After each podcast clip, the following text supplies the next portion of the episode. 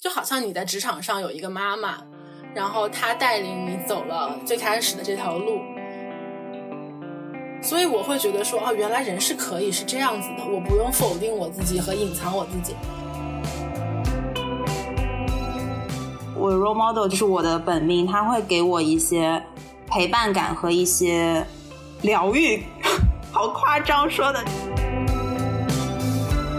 是你首先产生了你需要一个 role model 这样的需求，还是说你就碰巧找到了这么一个人，你觉得哎他会是你的 role model？Hello Hello，欢迎来到新一期的出钱一丁，我是小易，我是丁丁。那今天我和小易在录嗯这一期的当天早上，我们发现我们二十不惑那一期的出钱一丁。嗯，又一次上了小宇宙的首页，是我们第二次上小宇宙首页，然后真的非常谢谢我们的听众给我们的支持，然后以及小宇宙给我们的关怀，就非常非常感谢大家。然后我们新建立的微信群也进来了特别多的听众朋友，然后大家都来自各行各业，在群里面唠嗑吹水都吹得特别嗨。然后也希望听到新的一期的你，如果还没有进我们的微信听友群的话，可以快快来加出钱一丁的小助理。括号就是我和小易来加入我们的群。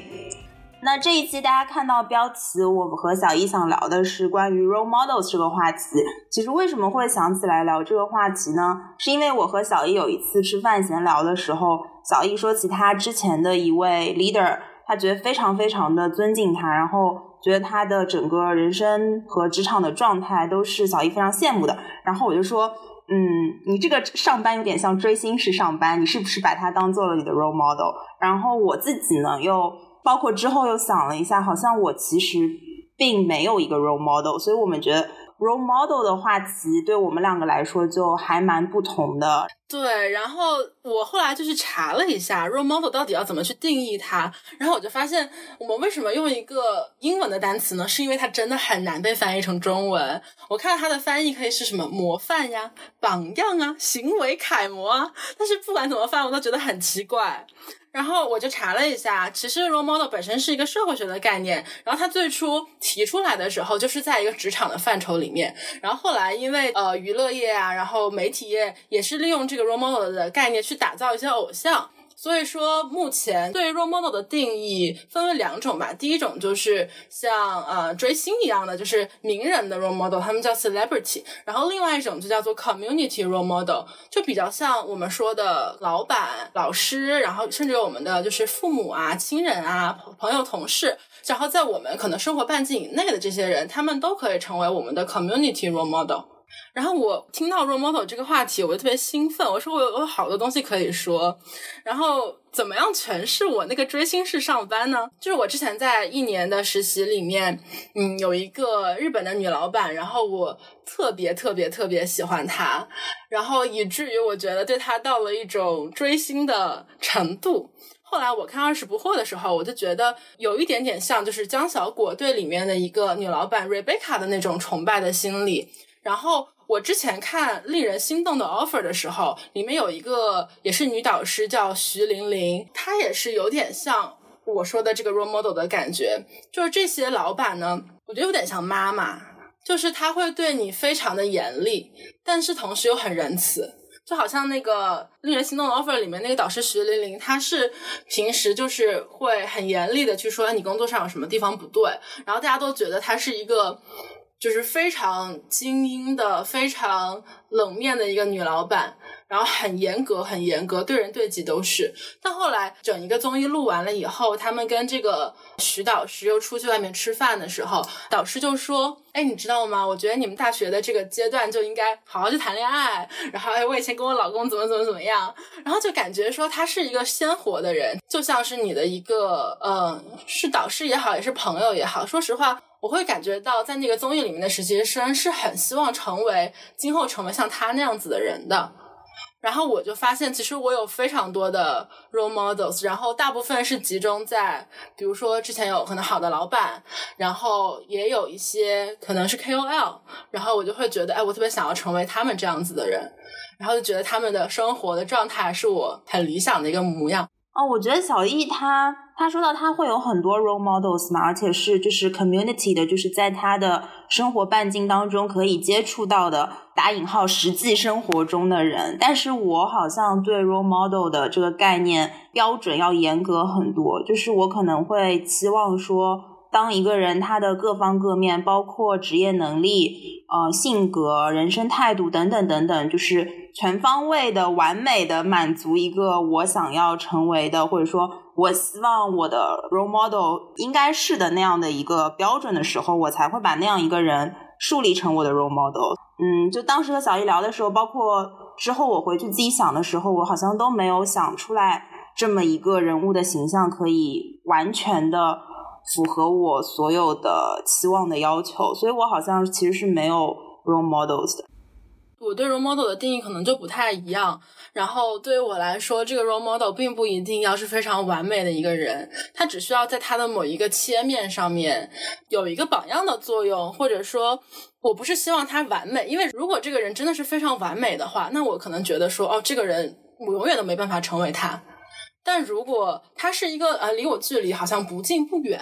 他是在某方面哈比我更优秀，然后更成功的一个普通人，然后但是他们的所谓优秀啊、专业呀，还有这种成功，是我可以通过我的努力达到的，就是够一够我可以达到，那我就会觉得说啊，他在这个方面让我感到非常的认同，而且我在看就是 role model 的定义的时候，它也有两个关键词特别嗯，就是让我有一些思考，这个关键词就是共性。我们在 role model 身上其实看到的很多是自己的投射，就是他要跟你有一些共性，包括我说的那个女老板，就是我觉得我跟她的性格和工作方式其实是很像的，或者是很统一的，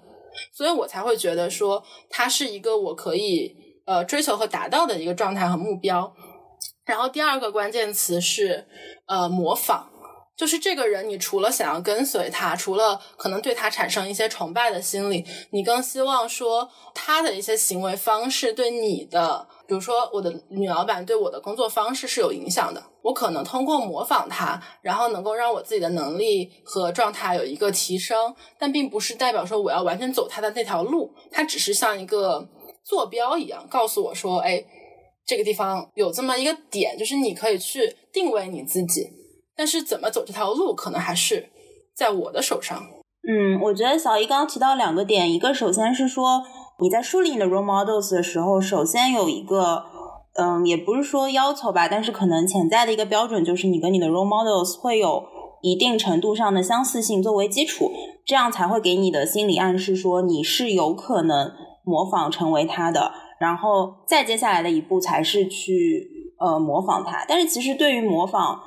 呃，我我不是太确定“模仿”这个词是不是足够全面的表达，但大概的意思应该就是说，你会希望成为他那样的人，然后做出努力。对，有点像行为和状态上的一个模范。对，但是就刚刚小一说到他的呃职场上的 role models 是他之前就是实习的时候碰到过的一个 leader 嘛，但是我好像就是带过我的 leader 也都非常棒。但是我好像很难把当中的某一位，就是像我刚刚说的，可能我对 role model 的要求比较高。我觉得，嗯，在相似性和可模仿性上，好像，嗯，包括我们的就是性格啊、能力，然后包括人生经历、职业路径等等等等，就是没有找到哪一位带过我的 leader 是可以让我完美的去朝那个方向去努力的。就是可能有一些 leader，我也很想在。到他那个年纪的时候，能够做到他那个岗位，但是我觉得那不意味着他是我的 role model，所以想来想去没有找到这样一位。然后，如果是公司里碰到过的大老板，哦，就是可能工作上没有实际接触过，但是可能是我们整个项目组或者公司的大老板，呃，那就。感觉更加遥远了，就是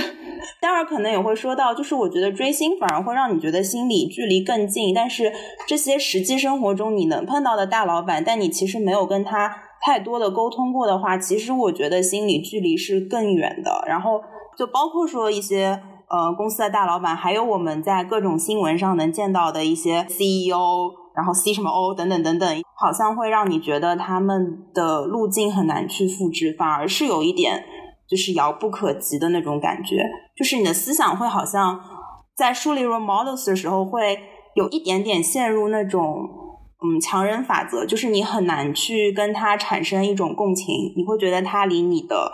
距离非常远，嗯。啊，我我明白你说的这个这个角度，但是对我来说，可能我并不会去思考他的人生路径，因为我那个老板他是一个一个日本人，然后他在美国长大，后来回到日本读书和工作，所以他的人生路径基本上是我完全没法复制的。但我其实从来没有思考过复制他的人生路径这个问题，我看的是他每天工作的状态。对我来说，他是一个什么样的人呢？就是他每天就是那种啊，妆容非常精致的，然后他永远是非常准时。他是一个在办公室里笑声非常非常大的一个人，有一个特别标志性的嗓音和笑声。然后呢，你好像觉得他有点八卦，但是在具体的事情的时候，他又会非常的事无巨细。然后跟人打交道的时候，非常的有分寸感。然后对待上司，我觉得他是很态度平等的。如果他觉得。我不认同的地方，他也会适当的反驳。那对下属，那可能就是对我了。我跟他之间层级其实差了五六级这样子，呃，我就很幸运能够被他直接带到。但是他对我就是属于非常护短的那种，他对我其实还挺严格的。我就会非常希望能够做好我手上的事情，甚至我希望超他的预期可以做好。但有的时候我会觉得说，很害怕辜负他对我的期待。我觉得我跟他的连接，就是为什么我能够跟他产生共情。我觉得也是因为他对我是真的很好。他会觉得说，如果下属加班了，那是因为他没有合理的分配好工作。然后，比如说我刚入职场的时候，我是一个很很卑微的，然后我永远不敢说不。每件事情我都承下来，但是最后就发现我根本没有办法处理这么多的事情。然后呢，可能就是一个老好人的形象，所以甚至呃，其他八竿子打不着的部门就会把一些事情推到我的身上，相当于就是有点欺负你，就是当你是个软蛋。然后呢，他看出来了我受欺负，他就跟我说：“你跟我讲是谁让你做这件事情的，我帮你 slam on their face。”啊，当然他是个开玩笑，但是你会感觉自己还挺受保护的。然后我会发现他处理问题和事情的方式跟我非常的像，可能事无巨细，但是行动力特别特别强，就觉得我定下来这件事情，我要马上把它做到。嗯，我很难去描述那种感觉，但是我是觉得我跟他的工作风格其实是很像的，但只是我的工作经验比他少，我没有办法做到他这么纯熟的一个表现。所以我就会非常希望成为他那样子的人，并不一定是我要做到他的那个位置。我并不觉得是因为他的人生轨迹把他带到了这个位置，而我更多的是觉得，因为他是他，因为他有这样子的人格特点和工作的特点，把他带到了那个位置上。对我，我其实刚刚也不是说，嗯，去观察他们的人生路径和人生轨迹是要去完全的复制他们，这个肯定是不可能的。就是我觉得。呃，每一个人他现在所在的状态，包括你说你很喜欢的你的那个日本 leader 现在的状态，一定是跟他的人生路径有关系的。对，对就是他一步一步经历了怎么样的事情，形成了这样的性格。所以我会想反过去观察，说他经历过什么，嗯，是这样的一个过程。但是当然，从比如说一些 celebrity 的 model 的话，你你真的可能就是只是希望。嗯，能有一天我也能做到这样的岗位，那你可能真的会就是像看 LinkedIn 一样去看他之前做过什么实习，然后我也做什么实习，他做过什么职位和行业我也去做，就这样也是有一种可能的。但是，嗯，更广泛意义上，我跟小易觉得还是说，呃，我们希望。呃的 role models 应该是我们喜欢他的一些性格特质、一些为人处事，然后对待职场的态度等等。对，所以我有一个问题，小姨，就是你你说那个日本的 leader 他给了你很多的保护跟照顾嘛？那你在把他当做你 role models 的时候，有没有或者说需不需要剔除掉这样一层感情的关系？因为如果他没有对你有这样的保护，他只是一个和你工作上有联系，嗯，但是没有跟你进行更深一层的呃交流的这样的一个职场上的 leader，你还会把他当做 role model 吗？嗯，我觉得是脱不开联系的。就是我曾经跟他说过一句话，我说其实我不想要带入这么多的情感到工作当中，但是我就是有的时候没有办法抑制我自己，就是变得非常的 emotional。然后他就宽慰我说没有关系，就是我们都是非常 emotional 的人，就这个东西其实是让你与众不同的地方。但是呃，我并不觉得这种追星式上班是一件好事。我当时的感觉，为什么说是追星式上班呢？因为我觉得他就是人格魅力也非常的非常的好，然后工作能力也非常的强，然后对我也非常的好。这三点加起来之后，就让我觉得他让我做任何事情，我都愿意做。我知道他不会提那种很过分的要求，那我就会觉得说，我愿意为这个人赴汤蹈火，我愿意为了他加班。我不是一个为了我自己或者是为了公司的那种感觉，会有一点点这种冲动，但我并不觉得这是一件好事。跟他的那种情感连接，有点像我对妈妈的那种感觉。就好像你在职场上有一个妈妈，然后她带领你走了最开始的这条路，你一方面就是又很感谢她，但另一方面你会感受到来自老母亲期待的那种压力，就好像你在上学的时候，嗯，非常希望能够给证明给父母看，说我是可以考好的，在职场上也是，我就非常希望证明说我是可以做到。好的，然后我会假设他对我有很多的期待和要求，但其实他可能有，他有可能就只是想让我完成我手上的工作而已。但是我会觉得说他对我有厚望，然后我不能辜负他。就这件事情导致我有非常大的心理压力。呃，我记得那次就是圣诞节的时候，我差不多也在那边待了半年了，我就。打算给老板们都写写一张圣诞贺卡嘛，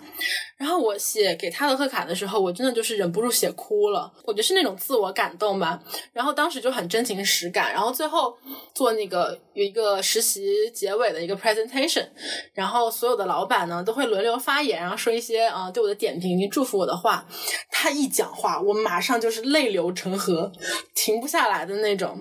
我有跟他表达说，就是我很喜欢他，然后你是我职场上的呃 role model。但是直到实习结束的时候，我才发现，就是我自相情愿把他当成了一种职场上很强大的一种力量、一种精神，然后来推动我去去去做事情。但实际上，当实习结束了之后，我就发现他还是老板，然后我还是实习生。就算我很想跟他做朋友，可是我们俩永远不可能成为真正的朋友。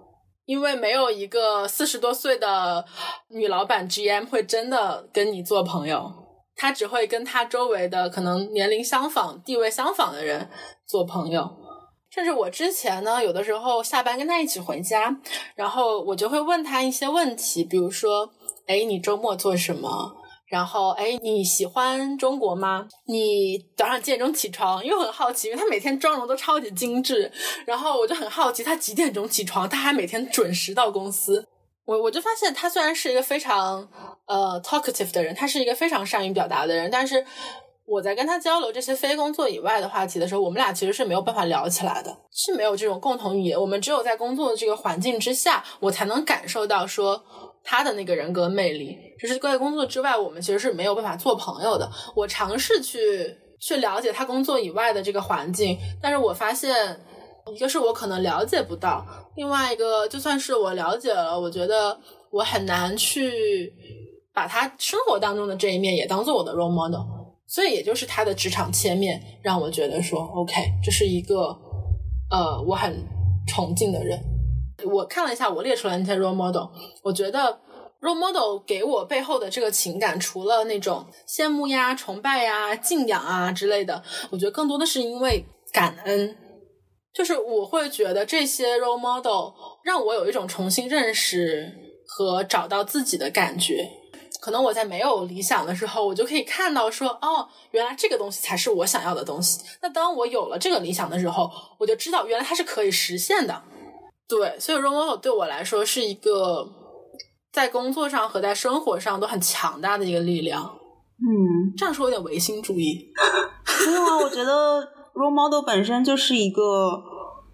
人类社会人和人之间发生出来的一种呃社会关系和情感连接吧，并且它是一个单向的东西，就是你单方面的把它当做了一种你的榜样，然后给了你一些。嗯，精神上的，包括你到实际工作和生活上的力量，我觉得是挺挺特别的。嗯，那小易就是说到这个日本的 leader，他是你的 community 里的 role model，就是你职场那个切面上，你觉得他可以成为你的 role model，并且是因为他给了你很多的呃关怀，其实有点像二十不惑里的江小果对周迅，有一点，我觉得真的很像，就是你会对他有一些超出，有一点超出职场的额外的情感的需求。对，那有没有一些就是你可能没有跟他近距离，然后长期的接触的，但是你也可以把他当做女 role model 的人呢？有有，我可能举两个例子吧。第一个可能是一个所谓的名人。但其实我觉得大家肯定都不认识，是我的英文名的一个由来。我的英文名叫 Reem，R E E M，是一个非常罕见的英文名，因为它是一个阿拉伯语的名字。然后我为什么会取这个名字呢？是因为我在高中的时候看了一段采访，是去采访那个一个阿联酋的国务部长，然后他叫 Reem Hashmi，他当时三十六岁。在一个阿拉伯国家，是一个女性，大部分女性都不会出门工作的一个国家，成为了一个国家的国务部长。她同时也是两个孩子的妈妈，然后她同时就是自己语言能力非常的强，然后也有很高的学识和学历，然后就让我觉得她的那个状态是让我很佩服的。以及当她在说：“哎，阿拉伯女性不是不能工作吗？为什么你还在？”嗯，自己的国家甚至都担当这么高的一个一个岗位，他就说，其实这是大家对阿拉伯呃女性的一个误解。我们现在越来越多的是在鼓励女性出去工作，以及鼓励男性更多的注重家庭。所以说，他以一个非常平和的态度，自己本身就是一个很好的模板，去展现了说，甚至我这个国家，甚至我这个民族的一个所谓的性别偏见吧。但是不是以很激进的方式，我会觉得说，哎，这是一个能够让我感到崇敬的人。然后当时觉得他的英文名很有意思，然后我也不想取一个就是大家都取的英文名，因为这样会分不清楚，所以我就把他的他的名字，然后当做我自己的英文名，就是 Rim。但你你现在去网上搜 Rim Hash，你基本上搜不到这个人，为什么？因为他离我们的网络世界太远了，就他不是那种像特朗普那种，你一搜能搜出很多很多这种。对，所以说也是很巧的机会看到了这个人，然后我会觉得说，他给我提供了一种可能性，就是那种突破大家刻板印象的可能性吧。然后第二个例子是，是一个 KOL，可以叫 KOL 吗？就是博主，他也是个创业者吧。然后 B 站上和微博上都可以搜到，叫 Alex，绝对是个妞。之前也是做媒体，然后现在是在自己做视频这样子。首先，他的价值观什么的，我个人会非常认同，包括他对自己人生的态度和他对家庭的态度啊、爱情的态度啊、小孩的态度啊，我就觉得方方面面就是跟我很像，但是他会比我更加勇敢和外放，所以我会觉得说，哦，原来人是可以是这样子的，我不用否定我自己和隐藏我自己，我是可以表达、可以展露出来我真实的那一面的，而且他是一个从外形上，呃，非常像男孩子的。一个，然后包括他的名字 Alex 也是你没有办法看出来性别的一个名字，女生男生都可以用，就是人设是可以打破那个既定的想法和刻板印象。每次看他的视频都能给我很多启发，一个是从对，一个是从可能价值观啊观念的这个角度上，然后另外一个呢是从。然后另外一个角度就是，也是从视频创作上，我会觉得他是一个特别有创意的人。他把一些理念上的东西变成特别具象化的一个表达，我会觉得这个就是很妙。我昨天晚上还在听，就是 Steve 说有一回采访他，是他们俩都打那个泰拳，呃，不柔术，就是 Alex 就是一个喜欢，就是一个也是运动上非常强的一个人。然后我就会觉得，原来我也可以 be tough and strong。哦，我好喜欢这句话，就是 be tough and strong。我觉得小易喜欢的两个，这两位 role model 其实是很相似的，就是对小易来说，他们的形象，呃，首先是女权主义者，然后都是非常勇敢去打破刻板印象的女性，然后他们在他们的职业上都在发光发亮。就是还挺相似的，其实非常相似。那我有一个问题啊，就是因为你提到的几位 role model 都是女性嘛，那你会不会把某一位男性当做你的 role model 呢？嗯，就如果也是只是去看他们的一个切面的话，我不能说不，但是目前好像还没有。我列了一大堆，全部都是女生。嗯，所以我也就很想要问一下丁丁。虽然我不追星嘛，但我发现我好像呃，唯一喜欢的那么一两个明星也都是女生，然后我很难就是说，呃，从追星上喜欢一个男明星，或者说去真的有一个男性的 role model，那可能目前还没有，不知道以后有没有。所以我觉得更多我是在以一种心理投射的角度去寻找 role model，或者说去看待一些明星名人这样子。所以我也很想问丁丁，就是当你在谈论追星的时候，或者是我们说 celebrity role models 的时候，就是你为什么会对他们产生这样的一种情感连接？你刚刚说追星，你是感觉心理距离更近嘛？但可是我觉得我对他们心理距离是非常非常远的，因为可能，嗯，他们对我来说像是另外一个世界的人。嗯，我我刚刚说那个心理距离，就简单来说的话，应该是因为呃，一个是社交媒体的发展。一个是你给他花了钱，就是这两个会让你的情感连接，就是你单向的觉得的情感连接会更加紧。然后，嗯，这个待会儿讲的时候可能会展开讲了。然后我现在就可以展开讲，我觉得我走他讲完了。因为那天就是小易问，就是我们聊到 role model 那个问题的时候，我就回去想嘛，就是如果我真的要真的要选一个人当做我的 role model 的话，我应该还是会选我现在。的本命，就我周围人都知道我是一个追星女孩，就是我我有我有本命，对，还有无数的墙头，对，就像刚刚说的，我就是欣赏和喜欢的明星和名人就特别特别多，就哥哥弟弟姐姐妹妹太多了。然后我想了一下，我觉得就是可能，比如说他们长得漂亮，就是颜值。然后他们，特别是在娱乐圈里啊，就是会有文化。然后他们努力，嗯，真诚，然后有一些低调的特质，就这一些特质我都会很喜欢。就是如果一个明星或者名人有这样的特质，都会让我很欣赏和喜欢他们。但是还是像刚刚说的，就是我可能对 role model 的标准特别高，就是我希望他全方位的能够满足我的预期，所以。就是想来想去，其实我现在的本命也不能完全去符合这样一个标准，但是我觉得真的要说的话，他还是我很喜欢，并且有的时候我真的会。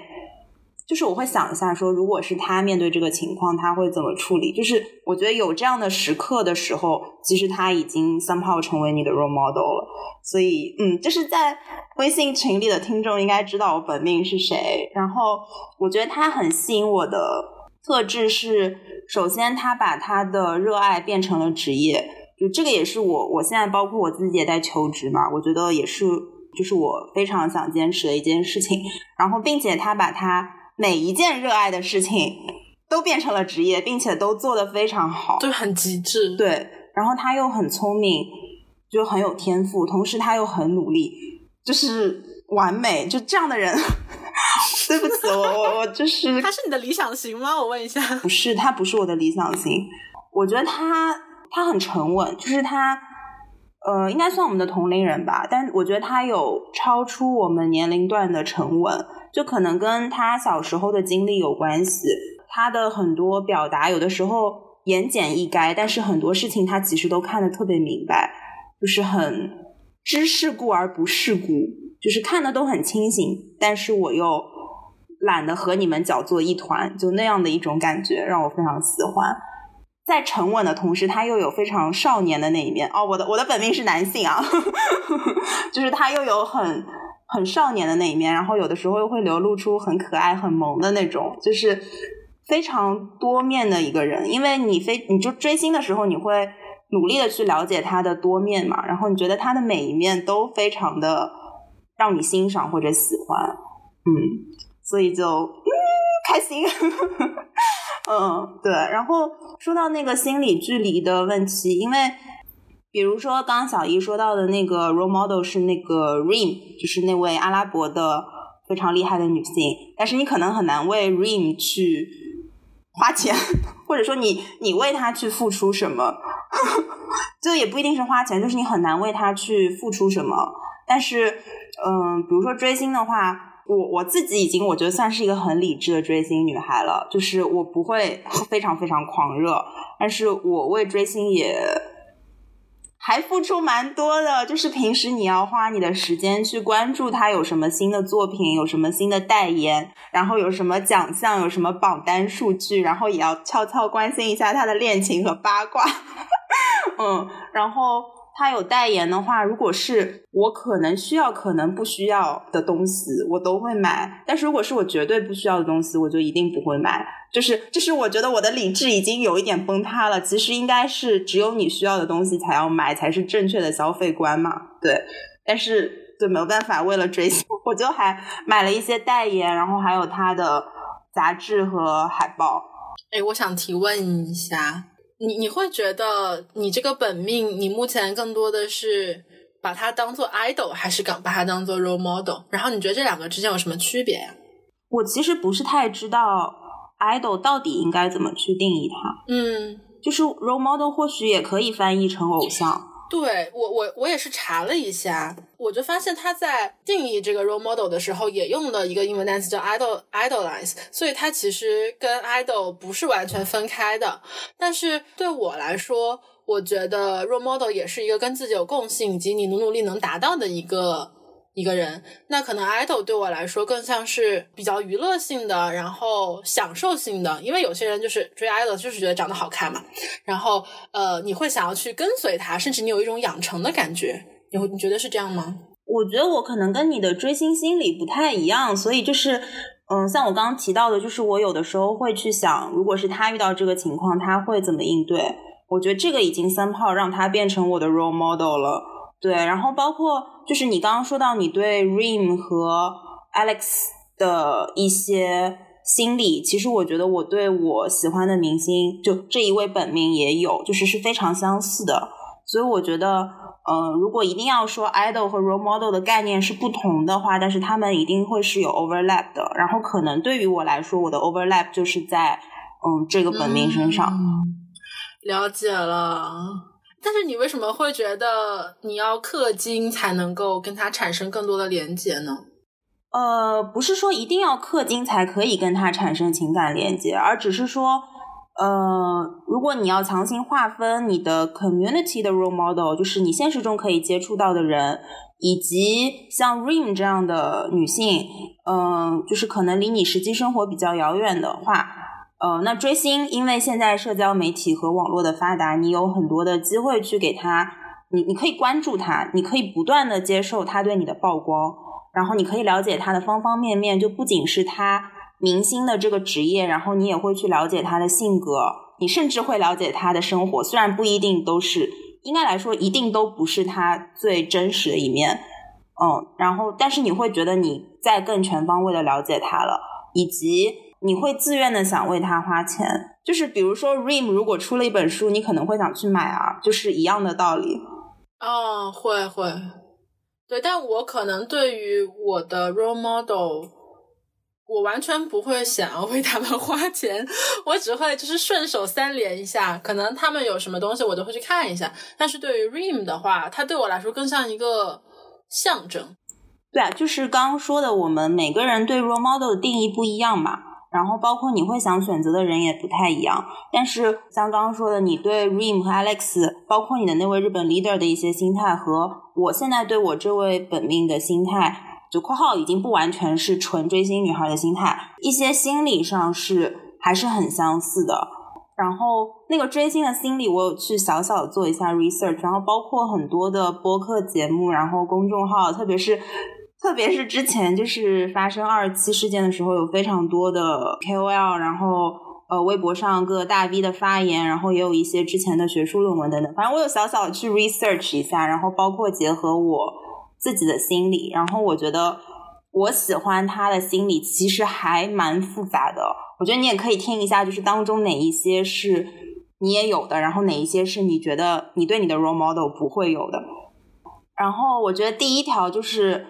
也是刚刚我和小易就是说到的，我觉得最主要最多的就是你会对他有一种自我的映射，就是你希望模仿他，或者说你希望能够拥有他的那一些特质，你希望自己能够朝着他的那个方向去努力，成为像他那样的人。这个是建立在就是一个是你跟他有一定程度的相似性，比如说年龄、性别，比如说你的性格特质，或者一些的人生经历，或者你们的爱好等等等等，他可能现在已经实现了你现在没有能实现的东西，所以你希望能够去同样的去实现那些东西，就不一定完全相同，但是可能是在相同的方向或者类型上，所以那个过程会让你慢慢的认识自我，就是也是小易刚刚提到的，说你很感恩的一个部分，是因为他们让你觉得你在这个过程中认识自我，就是也是一个构建自我认知和。认同的部分，然后第二个的话，可能我猜小易没有啊，就是追星会有一种荣誉感，就是我们家谁谁谁就是最屌的，我们家谁谁谁有二十多个代言，然后档期啪啪满，又上综艺又拍剧又怎么怎么样怎么怎么样，然后就会有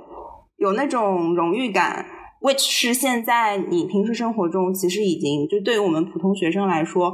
我觉得挺难的了，就除非你拿一个什么。国家级奖学金或者拿一个什么特别厉害的东西，我觉得就这种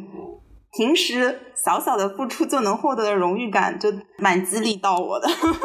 就是我的本命，他是现在内地娱乐圈里面，我觉得资源算得上 top 一到二的年轻艺人。就这件事情会让我很有荣誉感。就是当我跟我的朋友说起，说我喜欢的明星是他。然后，并且他是一个非常值得让人喜欢的艺人的时候，就也是一个其实构建自我认同，就是你希望他人通过喜欢你，也喜欢也认同你的 idol 来对你达成一种认同。哦，就是你的 idol 他也是有那个量化指标的，如果他的量化指标非常前，就挺有荣誉感的。明白？对，就有一些量化指标，也包括说喜欢他的人特别特别特别特别多，这件事情就会让你很有荣誉感。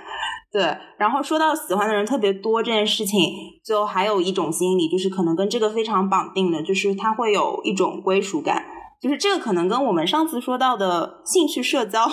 有点像。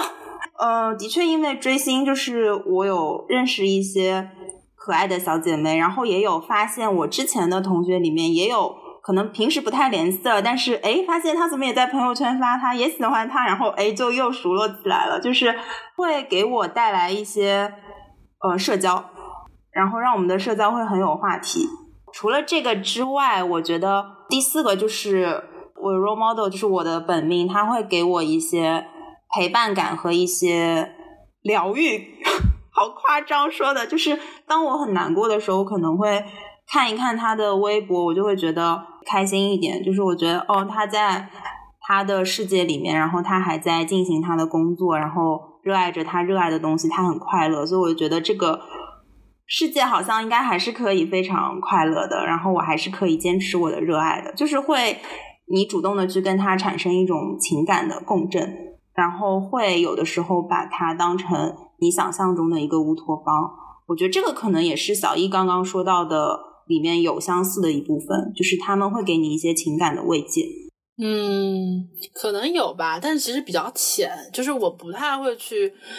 嗯，我不太会在我情绪低落的时候去去拿他们当做一种慰藉。嗯，那你说的那个自我投射是肯定有的。然后我在 role model 上的自我投射是最多的。然后如果是对明星的话，嗯，投射是比较浅的，因为我还是觉得，呃，可能明星离我太远了，或者我不觉得明星是一个我能达到的状态。我可能更多还是欣赏吧。然后其他其余的归属感、荣誉感，我觉得我是和社交，我觉得我是没有的。嗯，对。所以这也就是为什么我没有办法追星，以及我其实很羡慕追星的人，因为他能通过追星这种方式给到自己慰藉嘛，以及给他带来很多很多丰富的情感，所以我还蛮羡慕的，因为我就缺少这样一种方式，就我无法感同身受。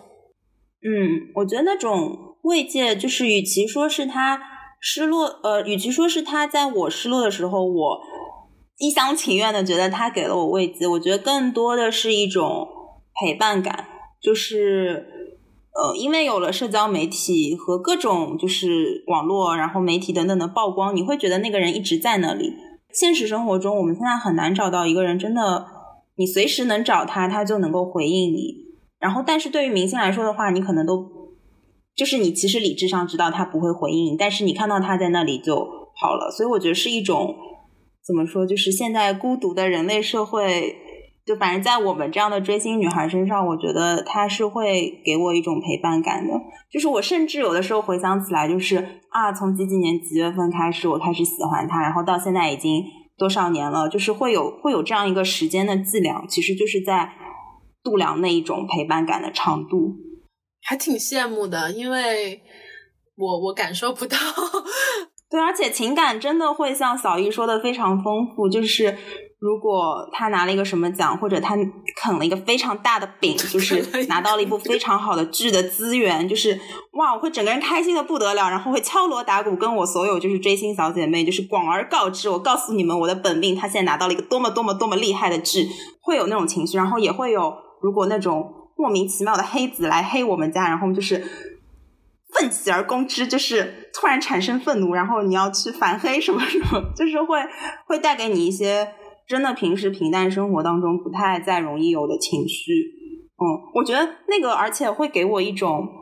嗯，贴标签的感觉。就是你们有的时候可能描述我说啊，丁丁是一个追星女孩，就是这个追星女孩她也是一个标签。然后在这个追星的过程当中，我自己觉得好像我的心理年龄又年轻了一些，因为 微博上的追星女孩都是小学生、初中生，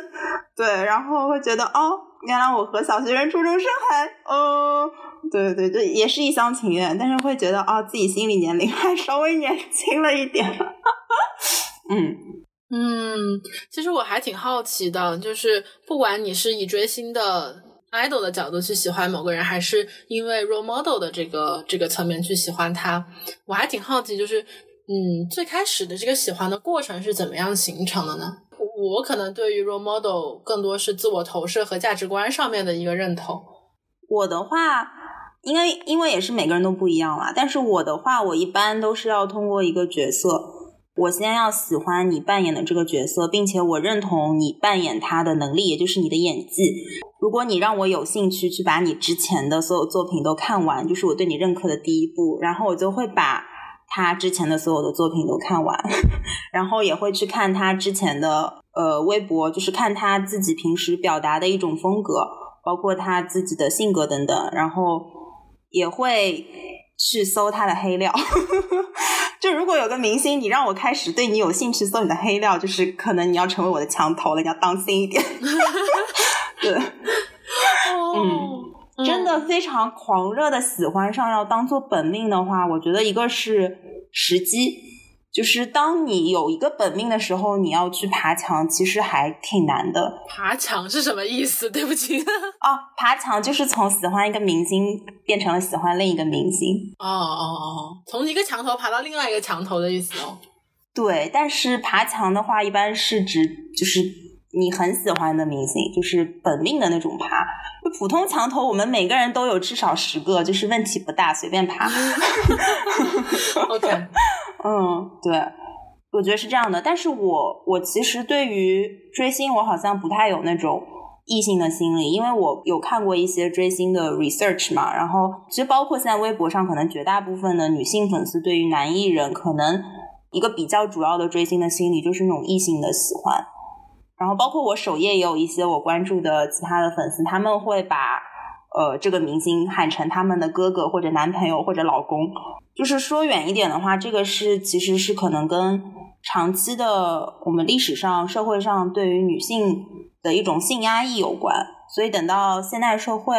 嗯，可能是当媒体发达了之后，女性会愿意通过追星喜欢异性的明星。来表达他们的性的欲望，其实是一种女性意识的萌芽，但是在现在这个社会又不就对女性来说还并不完全开放，所以他们通过喜欢一个异性明星来表达他们的性欲是非常安全的，因为明星离他们非常远，嗯，就会有这样的一种作用吧。其实明星三炮在这里也变成了一个工具人。明白了，我反而是会把角色跟明星分的蛮开的。我可能可以跟一个角色非常强烈的共情，但是对于明星的话，我就觉得很难。比如说，呃，我在看《三十而已》的时候，我看了三四十集的。顾家了，我就觉得，哎，我知道这个顾家他有什么样的故事背景了，我知道他是一个什么样的人了，然后我也能对他的事情产生共情。但是童谣我完全不知道，我只能从一些采访啊等等的一些只言片语的信息去了解他是一个什么样的人，所以我可能就没有办法很喜欢呃童谣，但是我可以很喜欢顾佳这种感觉。那如果是异性的话，对我来说，异性男明星也是。太遥远的一个存在，以及我可能觉得，哎，很多男明星，我们他们上综艺，我们就可以看到他的真实的一面是什么样了。对，可能会觉得挺欣赏这一面的。但是，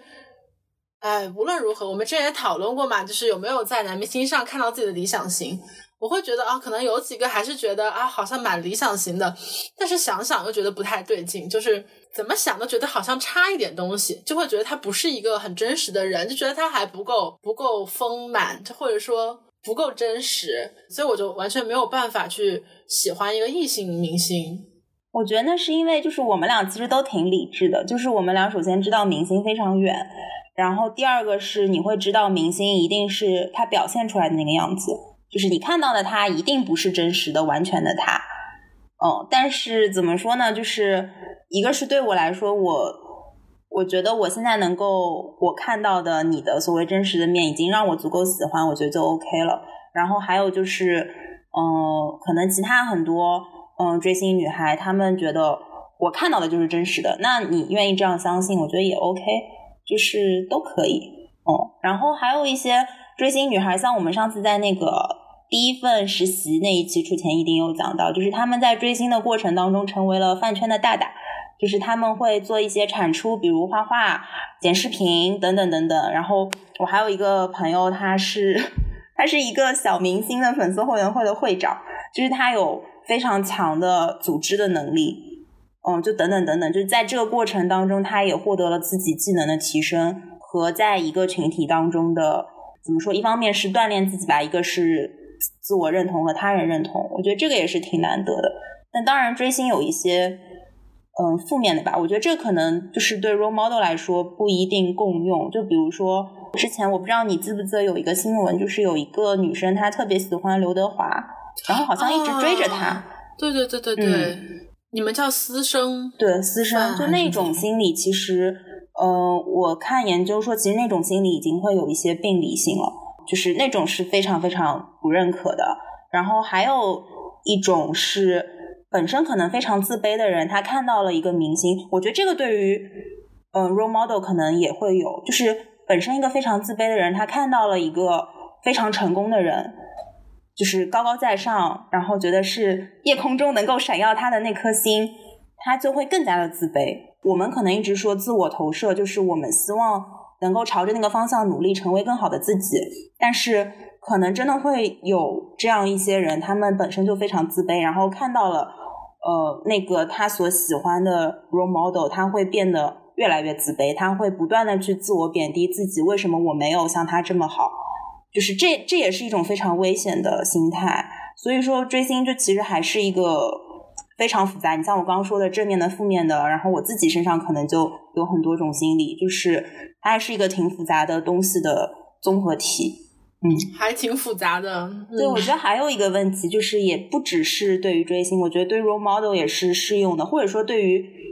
如果你把追星也定义成 role model 的话，就是对于一个你喜欢的榜样的这样的一个形象的存在，是你首先产生了你需要一个 role model 这样的需求。然后你去找一个人填充这个位置，还是说你就碰巧找到了这么一个人？你觉得哎，他会是你的 role model？就是这个先后顺序。对他有可能就是当他需要一个精神寄托的时候，去找了这样一个人，也有可能是本身这个人非常优秀，然后就成为了一种精神寄托。就寄生带诞生机的问题，就我觉得每个人都不太一样吧。那我觉得是。可能是比较容易找到精神寄托一种方式，就是说，当你需要一个精神依托的时候，你是可以去搜索一个人，然后认为这个人是精神依托的。我觉得是一个怎么讲一个捷径吧，去找一个 role model。嗯，对，这个是就是可能你找到 role model 的第一步嘛，就是到底是先有这个位置还是先有这个人，然后在这个之后。我觉得小易也可以想一下，就是你一旦有过一个 role model 之后，好像你之后只可能要么坚持这个 role model，要么换一个人成为你的 role model，你就不会再有没有 role model 的空窗期空窗期了。你觉得会会有这样的情况吗？就是因为对于追星女孩来说，好像大家会觉得说，一旦一个人开始追星了，他后面只可能爬墙或者坚守他的本命，就是追星一旦开始了，就会变成一个长期的行为，就你只可能从一个人迁徙到另一个人，而不太可能完全的脱离这种心态，除非是说你可能生活上经历了非常大的变故，或者说你自己心理年龄呃成长到了。对，但那个会经历一个特别长的过程。但至少在目前的相当长的一段时间内，就是一旦树立了一个 role model，你就会想坚持它，或者说你会想换一个人，但是始终会保持 role model 那个东西的存在。哦，我明白。我其实是我没有很刻意的去给自己寻找 role model。当你聊到 role model 这个话题的时候，我是可以列举出这些人是我。觉得他们是可以成为我的 role model 的，就是我可以把这个 title 给他们冠上。嗯，我日本老板这个是我真的是觉得很喜欢他，是有很强烈的感觉，他就是我的 role model。可能也是因为我平时跟他的这个交流也比较多吧，以及呃，你说当我一开一旦有了 role model 之后，可不可以把他这个。不会再进入一个空窗期，嗯，我是觉得确实是因为如果 role model 对你来说它只是一个状态的话，就它不需要说，呃，你一直去 follow 这个人的动态，我觉得它是可以一直在那儿的。就像我说的这个 rim，我没有再去。搜索这个人了，但是我觉得他的状态就可以一直挂在那儿，我就可以一直觉得说，嗯，他是一个很不错的一个榜样，在在这个地方摆着。但是对我来说，可能跟追星不一样的地方是，因为追星它确实在这个娱乐业里面就会有排名，你会觉得说一个人好像只能有一个本命，可以有无数的墙头。但是对我来说不是这样子的，就是我从来不会把我的 role model 去排名。就我不会主动去做这件事情，他有没有排名，说实话也不重要。然后我有多少个也不重要，呃，他更更多的像一个，要么就是你自发的崇拜，要么就是你觉得这个人足够优秀，以至于你可以给他这样一个 owner 和 title。呃，至于你说的，就是会不会人，嗯，慢慢变成熟了之后，你就不再追星了，或者不再有 role model 了？我觉得是有可能的，因为我我我去研究 role model 的时候，他也说。嗯，这个现象更多的是去出现在年轻人身上。可能你到年纪大了之后，你自己的心理已经比较成熟了，你投射的这个行为变少了之后，role model 可能也就少了。但我们俩还没有到这个程度，所以也不知道，对，也不知道，就是说我到七老八十了，我我还会不会有一个 role model 在那边？嗯，我觉得还是因为最主要的就是一种自我的映射吧。然后你在这个过程中构建一种自我认知。和自我认同，所以可能到了一定心理年纪之后，你觉得自己对自己的认知和认同已经足够到你觉得满意的程度，所以可能就不再需要那样一个人来指引你了。对，所以我觉得，其实，在讨论 role model 的话，其实我觉得还是讨论可能另一面的自己，或者说未来的自己，或者我们理想中的自己，想要成为的自己。嗯，对，因为我觉得，无论我们是不是有这个 role model。然后我们的 role model 是谁？我们还要不要继续喜欢他？我觉得所有的选择权都还是在自己手上的。你可以今天喜欢某个人，明天转头就不喜欢了。你可以喜欢他，但你走跟他不一样的道路，这是没有关系的。对我非常同意这一点。然后我在看就是对于 community role model 的定义的时候，他是说在一个 community 里面，就是在一个社区里面，任何人都可以成为别人的 role model。可能你也是别人的 role model，别人也是你的 role model，这样子。对，因为小一对 role model 的要求会比较宽松一些，就是你觉得有一个切面，你觉得非常喜欢和欣赏，你希望成为，你就可以把它成为你的 role model。所以在这个定义上，真的是，我觉得真的是每个人对每个人，你一定有可以学习的地方。就是那个什么“三人行必有我师”，这是很有道理的。但对我来说，可能还是包括这一期我要去。想我的 role model 到底是谁？就我之前可能没有考虑过这个话题，所以我觉得我对 role model 还是会有一个比较高的标准。那我们今天其实聊了蛮多，嗯，关于 role model 的话题，然后我我们也会发现，说我跟丁丁两个人就是有非常不一样的对 role model 的定义。所以说，啊，如果你也有一些 role models，它可以是我们说的 community，也可以是 celebrity，甚至可以是在他们。之间，嗯，然后也可以在评论区里面，呃，留下你的 role models 以及你为什么喜欢他，来跟我们互动。然后呢，我们可能下一期也会选择一些评论，然后来在节目里跟大家分享。耶，超级棒！好，那这就是今天的出钱一丁啦，我们下期再见，拜拜，拜拜。